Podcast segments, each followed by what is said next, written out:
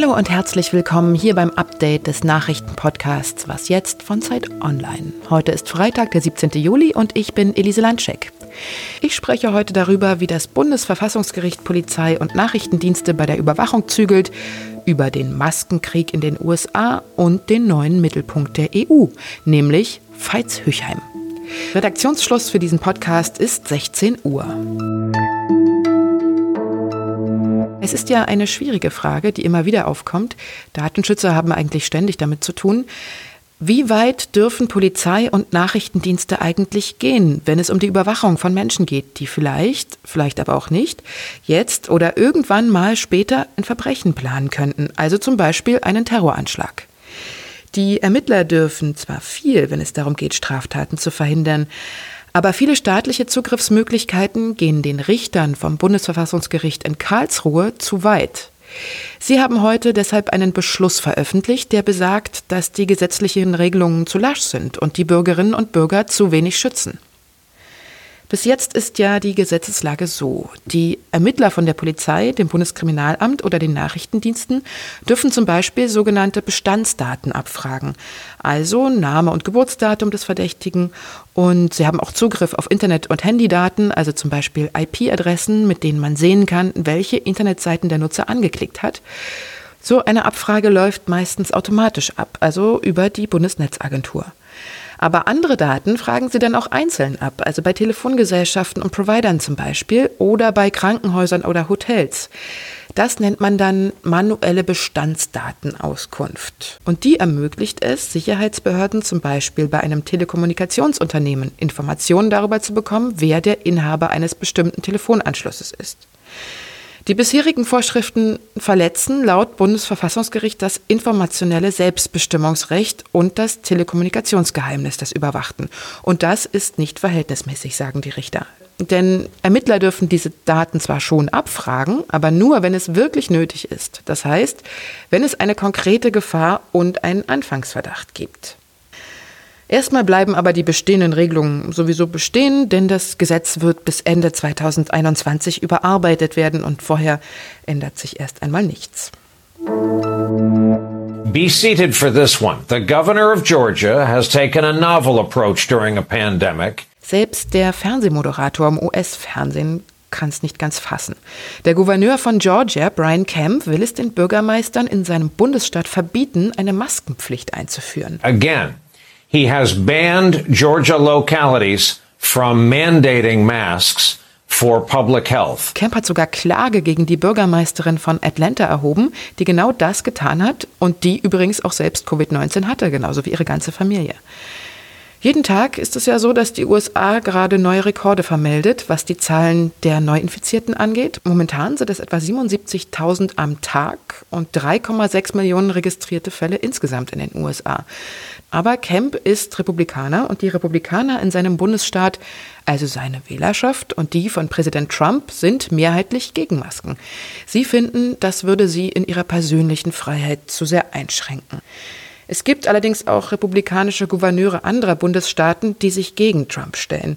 Der Gouverneur des Bundesstaats Maryland, Larry Hogan, hat Trump in der Washington Post vorgeworfen, dass er schon viel früher hätte Maßnahmen ergreifen müssen.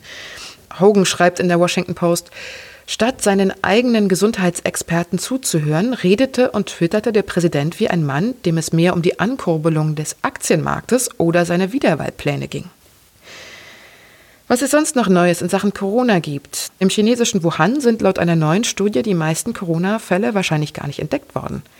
Chinesische Wissenschaftler sind zu dem Ergebnis gekommen, dass in der ersten akuten Phase zwischen dem 1. Januar und dem 8. März bis zu 87 Prozent der Infektionen unter dem Radar geblieben sein könnten, also gar nicht entdeckt wurden.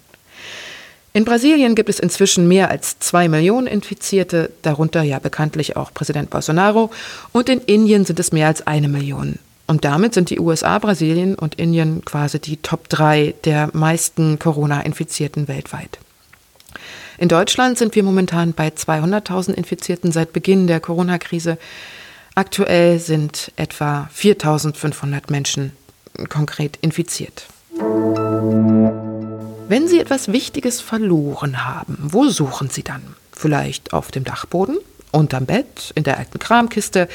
Und so kleine Dinge, die sind dann meistens wirklich unwiederbringlich weg. Also man findet sie einfach nicht mehr, weil sie vielleicht irgendwo dazwischen gerutscht sind. Aber sagen wir, bei so großen Kisten ist es ja jetzt nicht so ganz unwahrscheinlich, dass wir sie dann auch wiederfinden. Oder sie wurden geklaut. Das wäre natürlich der nächste Gedanke und ziemlich wahrscheinlich dann auch. Die Bundeswehr sucht momentan sehr viele von diesen großen Kisten. Das sind nämlich Munitionskisten. Mindestens 60.000 Schuss sollen seit 2010 abhanden gekommen sein. Das geht aus vertraulichen Antworten der Regierung auf parlamentarische Anfragen verschiedener Fraktionen hervor. Und das Verteidigungsministerium verspricht nun Aufklärung. Also, wie kann das sein, dass die weggekommen sind? Sie können es sich momentan selbst nicht erklären. Und ein Sprecher des Verteidigungsministeriums sagte dazu, die Gründe sind zwar noch ungeklärt, aber wenn es um Straftaten geht, wird selbstredend die Staatsanwaltschaft eingeschaltet. Ach so, und das Verschwinden von 48.000 Schuss Munition bei dem in die Kritik geratenen Kommando Spezialkräfte, dem KSK, ist in dieser Übersicht noch gar nicht enthalten. Da fehlen übrigens auch noch 62 Kilogramm Sprengstoff in den Beständen, von denen niemand weiß, wo sie jetzt gerade sind. Was noch? Vielleicht erinnern Sie sich ja noch an Jules Verne's Reise zum Mittelpunkt der Erde, falls Sie es gelesen haben. Kugelblitze kommen darin vor, gigantische Pilze, unterirdische Meere und seltsame Saurierwesen, die der Forscher Otto Liedenbruck und sein scheuer Assistent Axel da entdecken, als sie sich auf die Suche nach dem Mittelpunkt der Erde machen. Vielleicht hat sich ja auch die Digitalministerin der CSU, Judith Gerlach, ein bisschen an Liedenbrock erinnert, als sie heute zwar nicht das neu entdeckte Zentrum der Welt, aber immerhin den Mittelpunkt der EU eingeweiht hat ausgemessen von anerkannten Geografen und dieses Zentrum, dieser Mittelpunkt liegt in Unterfranken. Man hätte es ja erahnen können. Genauer gesagt liegt es im unterfränkischen Gattheim, einem Ortsteil von Veitshöchheim, und das wiederum liegt in der Nähe von Würzburg. Veitshöchheim ist berühmt für seinen Rokokogarten, den Romy-Club, die Maintaldamen und die Markuskapelle. Und eigentlich sollte Markus Söder heute auch höchst selbst kommen und das neue EU-Zentrum einweihen, aber er hat leider aus terminlichen Gründen abgesagt. Warum jetzt die Digitalministerin der CSU äh, seinerseits ist, ist nicht so ganz klar, aber sie hat ihre Sache ganz gut gemacht. Nun ist es ja auch nicht so, dass es vorher noch kein gemessenes Zentrum der EU gab, aber weil Großbritannien nun aus der EU ausgetreten ist, hat sich dieses Zentrum verschoben. Und das ist jetzt eben in Veitshöchheim. Zum Festakt wird auch eine Delegation aus Westerngrund im Landkreis Aschaffenburg erwartet, wo der Mittelpunkt der EU vorher, also vor dem Brexit war.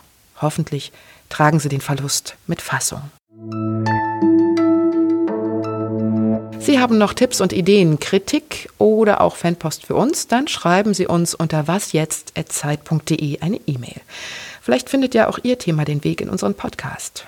Das war's für heute mit dem Was jetzt Update. Ich sage Tschüss und machen Sie sich ein schönes Wochenende.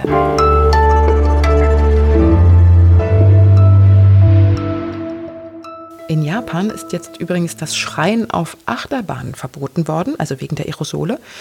Und ich möchte unbedingt Videos davon sehen, wie die Menschen sich den Mund zuhalten, wenn sie gerade im Looping in der Abwärtskurve sind und unten die Kontrolleure mit dem Dezibelmesser stehen. Das muss ich unbedingt irgendwo mal sehen.